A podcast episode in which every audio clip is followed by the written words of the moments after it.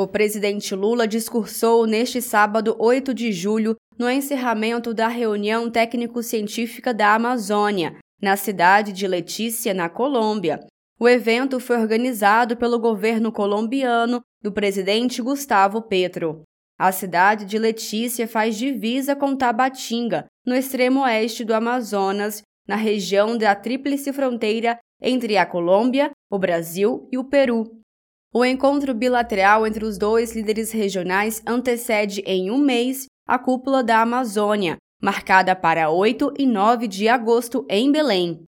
Na ocasião, Lula destacou que a reunião técnico-científica discutiu temas fundamentais, como a proteção dos povos indígenas, a promoção da ciência, da tecnologia e da inovação, da bioeconomia e o combate aos crimes transnacionais. Falar da Amazônia é falar de superlativos.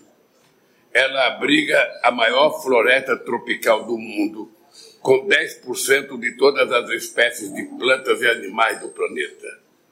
Tem 50 milhões de habitantes, com 400 povos indígenas que falam 300 idiomas diferentes. Possui a maior reserva de água doce do planeta incluindo o verdadeiro oceano subterrâneo. Ocupa 40% do território da América do Sul. E se fosse um país, seria o sétimo maior do mundo, atrás da Austrália e antes da Índia. Esses seus milhões, esses seus 6 milhões e 300 mil quilômetros quadrados, caberia caberiam todos os 27 países da União Europeia, mas Reino Unido, Noruega, Turquia, Japão, Coreia do Sul e Nova Zelândia. O presidente Lula enumerou uma série de propostas e expectativas sobre o fortalecimento da cooperação entre os países amazônicos, incluindo a criação de um Fórum de Cidades Amazônicas e um Parlamento Amazônico.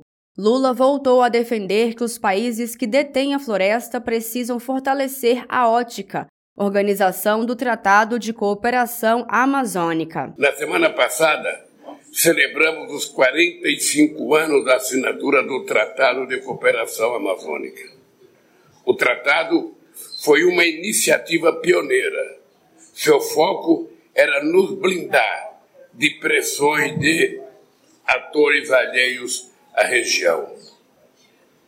Impulsionado pelo debate sobre meio ambiente e desenvolvimento sustentável nos anos 90, o que era apenas um tratado evoluiu e criamos a Organização do Tratado de Cooperação Amazônica, OTICA, em 1998. Assim surgiu a única organização socioambiental do mundo, que é também a única com sede no Brasil. Hoje, a ótica é uma ferramenta que, em vez de nos isolar, tem a capacidade de nos projetar para o centro dos mais importantes desafios da atualidade, a mudança do clima. Lula ressaltou ainda a retomada do Plano de Ação para Prevenção e Controle do Desmatamento na Amazônia Legal. Esse plano, em janeiro, já ajudou a reduzir os alertas de desmatamento na região amazônica em 33%, levando em conta o período de seis meses de 2023 em relação a 2022. Além disso, o presidente reiterou o compromisso de zerar o desmatamento ilegal até 2030 e convidou os demais países amazônicos a fazerem o mesmo. Cuidar da Amazônia é, ao mesmo tempo, um privilégio e uma responsabilidade.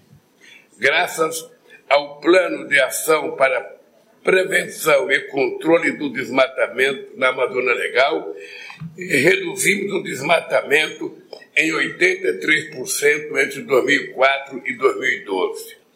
E conseguimos isso ao mesmo tempo em que aumentamos a produtividade agrícola da região.